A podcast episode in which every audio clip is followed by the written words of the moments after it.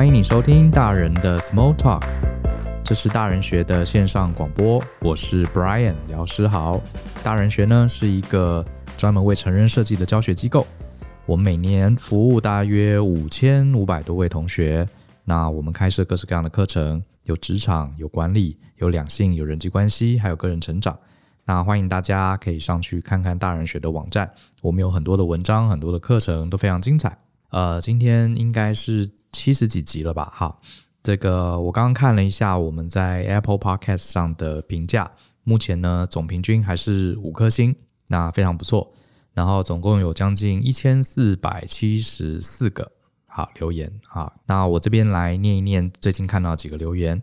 这位是他的代号是 Normal O W O，他说这个看到 FB 啊说要需要五星吹捧，所以马上过来啊，谢谢你的五星，好。从学生时期就有 follow 大人学的 FB 和两位老师，那书也几乎都买齐哦，真的吗？感谢。哈，那最近也还买了线上课程，销售专业服务的系统化做法。那虽然没有上过实体课，可是光免费的文章就觉得很优质。那 Podcast 品质也是超级棒，非常谢谢你的支持。哈，那希望你可以继续呃收听我们的节目，或是来上我们的课程，非常感谢你的鼓励。那这位是菊之月。他也写了一个非常完整的 comment，他说从刚出社会用 RSS 收应该是订阅了哈，专案管理生活思维的文章，呃，也看到了网站，后来拆分成大人学，哇，这真是我们资深的独有哈。我们本来呃在大人学之前是叫专案管理生活思维，那些后来拆分呃讲职场两性的是大人学，管理的在专案管理生活思维。那后来听了周四大人学的访谈，哦，他连周四大人学都知道，那是我们之前在。呃，环宇电台的一个广播节目，好，也上了很多超值课程，所以看来橘子月是我们的忠实铁粉，好，也非常谢谢你给我们的五星。那这位是 Bonzerd，哈，他的评价说收音很干净，听起来不干扰，内容很补脑，谢谢。那这位是 ISIA 零八零一。是简单吸收，很滋补。谢谢大人学团队，很喜欢节目的分享。好，那目前、啊，这个 Podcast 今年听说台湾已经上千个不同的频道，所以今年算是 Podcast 之年哈，很多人都加入 Podcast 的这个行列。然后我觉得这是好事啊，越多人加入呢，越多的好内容也会吸引更多的人了解这个新的媒体。那各位伙伴，如果你喜欢大人学啊。我们目前是非盈利的节目，所以我们做这个节目啊，唯一最大的好处就是大家看到大家留言鼓励，给我们五颗星，所以请你不用吝惜哈。如果你真的觉得节目很好，你可以在这个我们在 YouTube 上也有，在 Apple Podcast 呃这几个地方你都可以留言，告诉我们你的看法。那很谢谢你给我们五颗星。那如果你未来想听一些什么节目，或是你对哪几集特别有感觉，也欢迎你告诉我们。好。那今天要讲什么呢？还是老样子哈，呃，因为我们当讲师嘛，所以有很多跟这个同学接触的机会，所以我今天也想跟大家聊一聊一个跟职场有关、很典型、常被问到的问题。呃，像最近呢，我在上课的时候啊，下课就有同学来问我，都是很年轻、很年轻的上班族，大概二十出头，顶多三十。好，其中有一个同学就问我啦，他说：“老师，呃，我们公司哈，这个公司文化很差劲，好，部门间呐。”都是很本位主义，大家都不愿意配合。请问老师，我该怎么办啊？抱怨文化，然后也有同学呢说，老师，我们公司啊，这个高层啊都在内斗哈，什么总经理啊、营运长啊，互相斗来斗去。这个老师，你帮我分析一下，我应该站在哪一边哪一派哈？他比较会胜出，比较会占便宜。好，很多类似这种问题，然后来问我的多半都是很年轻的、很年轻的上班族。那你知道我遇到这种问题我都怎么回吗？我的回答通常是这样子哈，我会问他，你年薪有多少？好，你可能会觉得这样问很奇怪，对不对？我通常都问年薪多少。那被我问到这样的同学啊，通常都愣一下，哎，想说你干嘛问我年薪？然后多半他们不好意思讲嘛，我就说你年薪有两百万吗？那大部分这些同学一听到我问年薪两百万，都都摇手，没有啦，老师，我怎么可能有两百万？我说那这就不是你要担心的问题。好，其实我觉得这个说法，其实最早我是在看这个某个脸书上的一个好友他转贴的哈。呃，他说年薪两百万，不用担心这些问题。我觉得这是有道理的哈。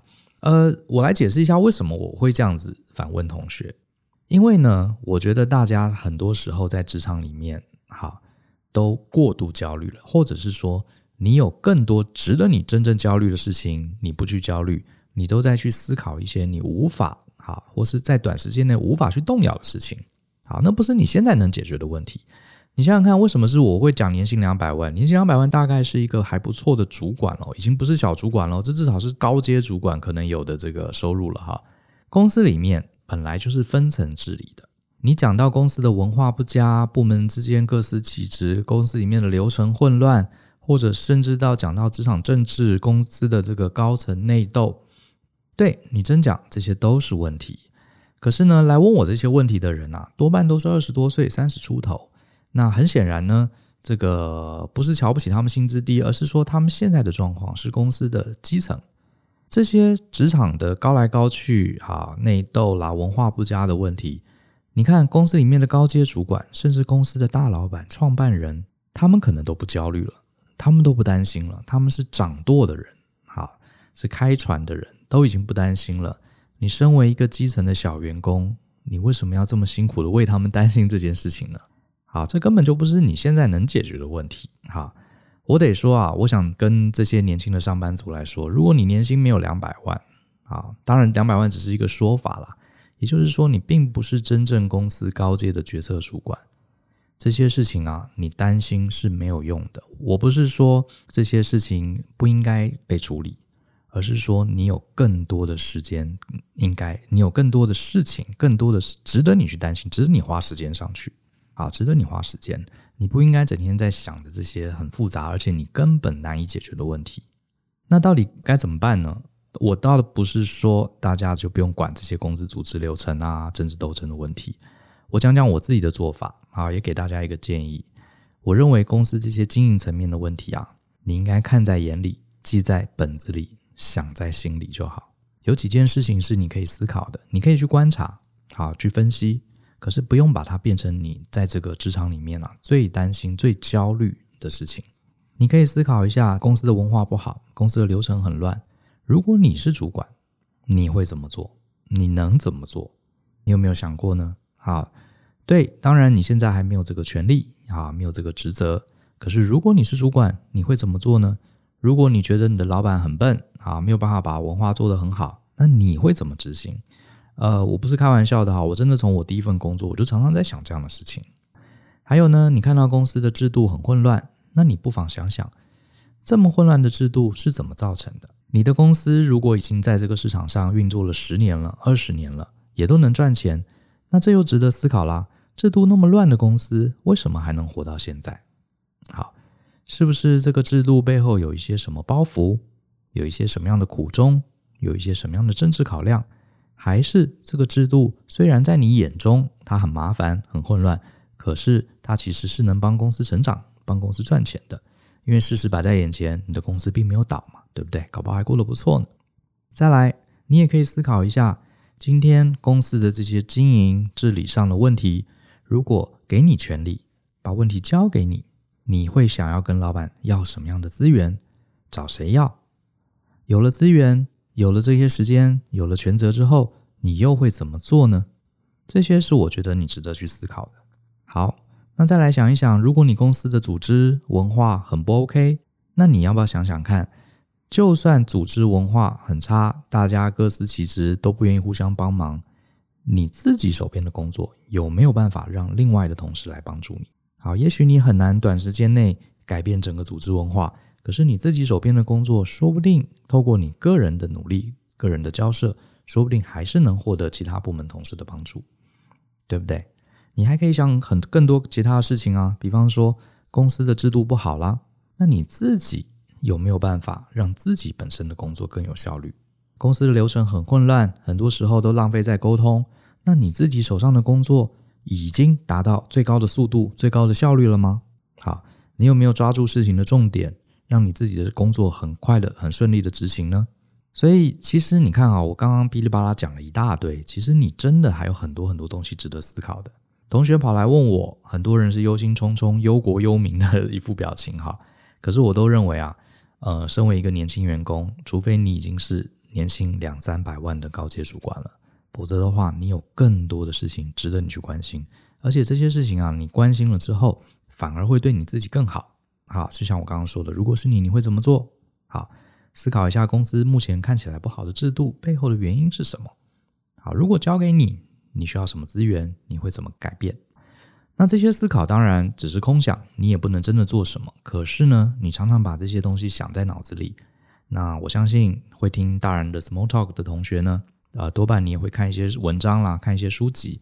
你可以想想看，你来开车，你会把车子开到哪里？那我只能说啊，我自己因为当顾问，也当讲师，也蛮多年了。像今天这一集，这个同学们问我这些问题啊，大灾问啊，真的几乎每个礼拜都会发生。我自己的比较主观的分析是这样子：明明自己啊还在做基层工作，可是会去长期的抱怨公司文化啦、制度啦这些比较高面向的东西。然后呢，你问他说：“那你这公司看起来很糟糕啊，啊，那你为什么不转行呢？”诶，他偏偏又不动，这到底是什么原因啊？为什么有人会这样哈？那接下来我讲的话，可能也许不是那么中听了哈。各位也不用对号入座，如果真的讲到你的话。我觉得你可以思考一下，我讲的对不对哈？通常会长期的抱怨公司这些大问题，可是自己嘴巴上念又嫌，可是却一直不转行。我觉得通常啊，原因在这里，很可能是你啊对自己的在市场上的好就业市场上的价值，你自己都怀疑。你清楚，你内心可能知道，除了这家公司之外，你去别的地方也不会更好了。各位，这是蛮严重的哦。好，我自己确实很遇到很多同学是这样子。他，我认识他那一年，他就跟我抱怨这个工作这里不好，那里不好，公司的主管很猪头。结果呢，过了三四年，我又遇到他，他还在他原来的公司做一样的抱怨。所以这表示啊，他满脑子啊想的都是公司内高大上的问题，却很少思考自己如果离开这个公司，在外面该怎么走，好，该怎么建立自己的 career track，有什么样更好的契机，他都没有想，只是满脑子想的我现在这个公司的问题。我觉得这个状况，很像是我以前当兵的时候。这个我们我在外岛当兵嘛，那你知道阿兵哥是吃饭啊，都是要在部队里面吃的。部队里面会有伙房，会准备食物。那你知道这个部队嘛？啊，这个什么事情都从简，这个伙房当然不会很好吃。所以呢，阿斌哥啊，最常抱怨的就是：哎呀，今天的东西好难吃哦。为什么我们会常常抱怨？阿斌哥会抱怨伙食不好呢？原因很简单嘛，因为我们不能去外面吃嘛。我们没有选择啊，所以我们当然就会抱怨伙食不好。可是各位，你上了大学之后，你会抱怨学校餐厅很难吃吗？通常不太会。为什么呢？因为以我来说，我当时念呃成大嘛，那我们宿舍男生宿舍下面就有餐厅。这个学校的餐厅当然也是受限于这个预算了，它也不是什么山珍海味。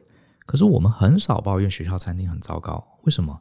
因为没有人规定你一定要在学校餐厅吃啊，台南美食那么多，对不对？学校外面很多好吃的东西，所以我们不会去抱怨学校餐厅，反而呢，偶尔我们还蛮常去学校餐厅吃的。它不是山珍海味，可是 CP 值很高啊。我们也觉得这些帮我们准备餐点的阿姨超棒的，好，有考量到我们的荷包，没有人抱怨他。那阿兵哥会抱怨伙食，就是因为他没有选择。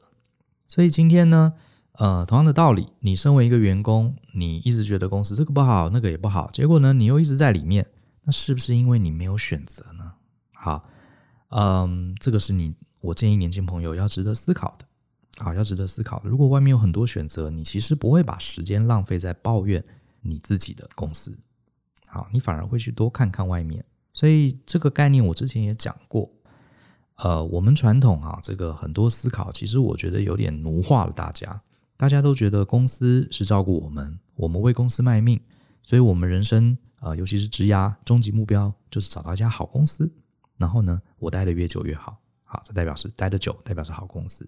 其实不是这样子的，好，我自己的做法，好，我是每两年做一个期限。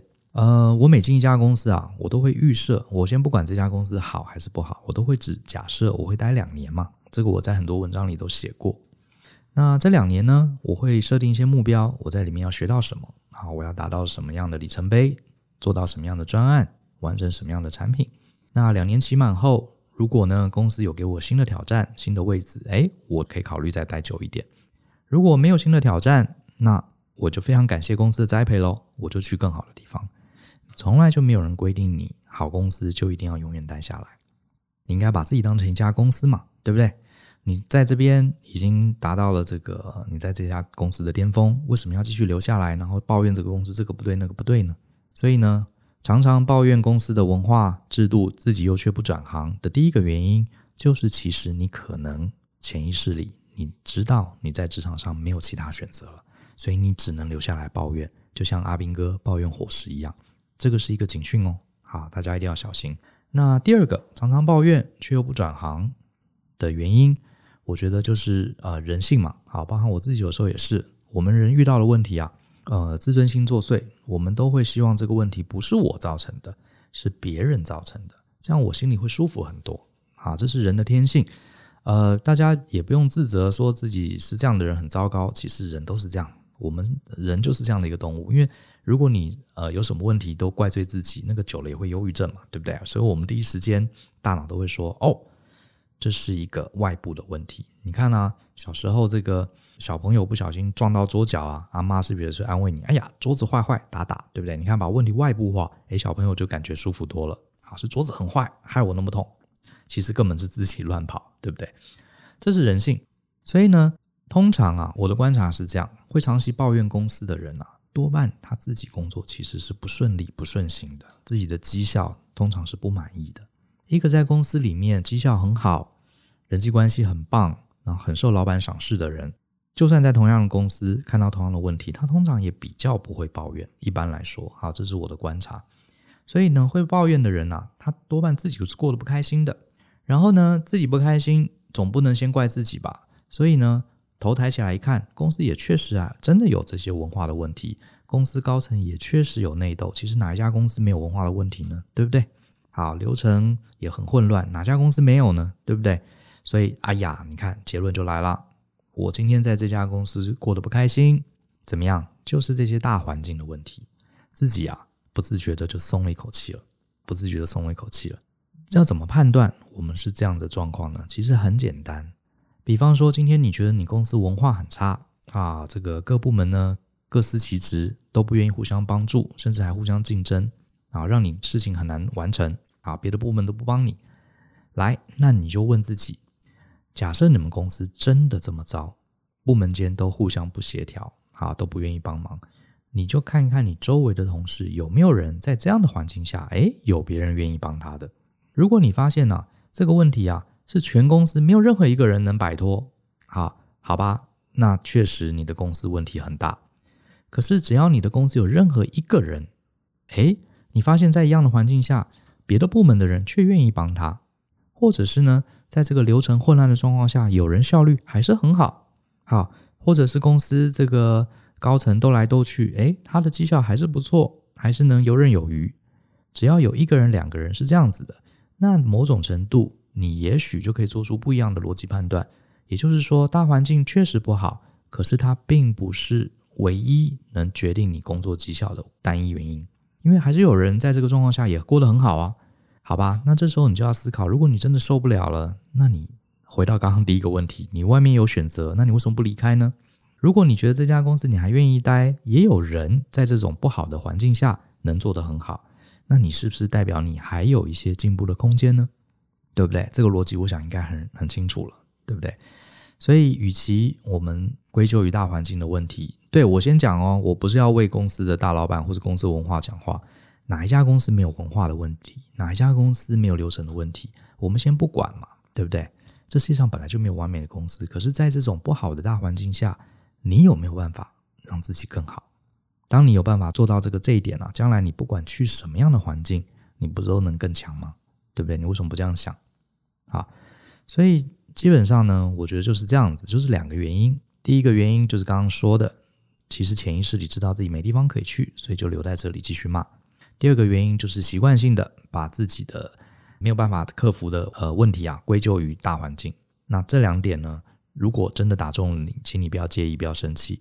呃，我觉得我们就思考一下。好，相信思考，做出一些改变嘛。好，这是我们大人学的 slogan。那所以，我这边呢、也提两个建议给大家。这些也是我之前自己在职场上跌跌撞撞悟出来的大道理。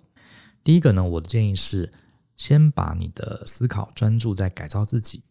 嗯、你要改变这个公司，要改变这个世界都很好。可是，我认为改变这个世界，改变这个大环境，最好的捷径就是先让自己变强嘛，对不对？要改变世界，要改变大环境，你自己这个人不也是这个大环境的一份子吗？所以，与其你要瞬间突然把这个公司的这个环境啊、文化啊做一个改变，嗯、你第一个嘛，公司的大老板都改不了了，对不对？你一个人怎么可能突然间改变呢？所以你从自己开始改起。好，与其一直抱怨环境不好，一直抱怨到老，最后什么也都没改，那你自己就变成所谓的抱怨老人嘛，对不对？最后也变得跟环境融为一体了，这是没有意思。好，所以先让自己变强，当然前提是如果你觉得这家公司可以待的话，好，先让自己变强，让自己慢慢的变强大，看看你周围有没有一些同事，好，即使在这样不好的环境下，诶，他做的还是比我们好，我们就跟他学习嘛，好，这是一个，而且说不定啊，你把自己变强了。你慢慢的这个环境也会跟着变好。好，那第二个建议呢，是我觉得在职场里面，我们一定有大大小小很多焦虑。好，不可能有人在职场是不会焦虑的。可是呢，如果真的要焦虑，我们要焦虑在有意义的事情上，要把焦虑放在好的焦虑上。什么意思呢？我觉得焦虑有两种，一种是你再怎么焦虑都无法造成任何改变，另外一种焦虑是。它会化成一种动力，好，让你自己做改变的焦虑。所以有两种焦虑。第一种焦虑，这个焦虑它完全是没有意义的，它除了让你能呃让你自己的心情很差，它没有任何的价值。比方说，像你假设今天是一个基层员工，好，你根本不可能对公司的文化、公司的流程，或是高层主管间的政治斗争做任何的改变嘛，这是很现实的问题，哈。呃，你整天焦虑这种事情，你还不如多去睡觉，多去看书。因为你再怎么焦虑，呃，也没有用，它不会去改变任何的事情。所以这个焦虑啊，真的是浪费你的心情，白焦虑了。可是呢，另外一种焦虑，如果你焦虑的是自己的能力不够，比如说自己的英文不够好，自己的时间管理不够好，自己的呃一些本职学能还可以精进，这种焦虑，我觉得就是好的焦虑。为什么呢？你担心自己英文不够好，你可以去上课啊，你可以去练习，你可以去学习啊。你担心自己的工作效率很差，自己的本职学能不够强，你也是一样可以加强，可以去训练自己。所以这个焦虑过了一阵子，哎，你就不焦虑了，因为你已经变强了。好，所以呢，我的建议是，很多人看到这个同事很焦虑，就说：“哎呀，你不要想那么多啦，你这个人就是想太多才容易焦虑。”可是我自己也是那种很喜欢想很多的人。我觉得有人建议我说：“哎，Brian，你不要想太多啦。”我觉得这种建议啊，对我一点用都没有，因为我就是会想。所以我后来告诉自己，如果我们自己啊，就是这种很容易超凡的人，我们总是会担心事情，你就要把你这份焦虑的心情放在有意义的焦虑上去做个区分。你就问自己，今天我在焦虑这件事情，我每天焦虑，我焦虑一整年，它真的会改变现状吗？如果你的焦虑是完全不会改变现状的，也不知从何改起的焦虑，很简单，请你把它放一边。因为这个焦虑是没有意义的。然后呢，你找另外一个你真正有意义的焦虑，能让你自己变得更好的。好，人透过你的努努力去改变的焦虑，我们来焦虑这件事情就好。好，所以今天拉一拉扎讲了一堆啦。其实我就是想鼓励一下，尤其是年轻的上班族，没有哪一份工作是完全没有焦虑的。比方说，像我现在自己跟我的伙伴一起经营大人学，呃，这对我来说几乎是梦想的工作。那我们也拥有一个超级棒的团队，可是你说我会不会焦虑？会，我个性就是会焦虑的人。可是啊，这些年来我慢慢训练自己，真的要焦虑，也焦虑在有意义的事情上。好，那今天我想刚好借由这个同学的问题啊，跟大家讲讲我对职场焦虑的看法。好，虽然标题是你年薪没有两百万，请不用烦恼，可是我重点不是在讲年薪啦，我只是想说，呃，用这样子跟大家聊天的方式啊。去了解自己哪些焦虑是可以控制的，我们朝这个方向去努力。那这边我也想推荐大家一门啊，我们大人学非常非常经典的谈职场的课程，它的代号叫做 A 一零一啊 A 一零一，它的课程名称叫职场大人学，职场人际关系与优势策略。那这门课程非常经典哈，我们应该开了快六年了吧？啊，场场爆满。它其实是透过五个职场里面常看到的一些人际关系。比方说，怎么跟老板报告坏消息？怎么跟平行啊别的部门的同事哈打破本位主义，让他能帮助你？然后怎么带领员工啊？怎么对客户、对外部的人交涉？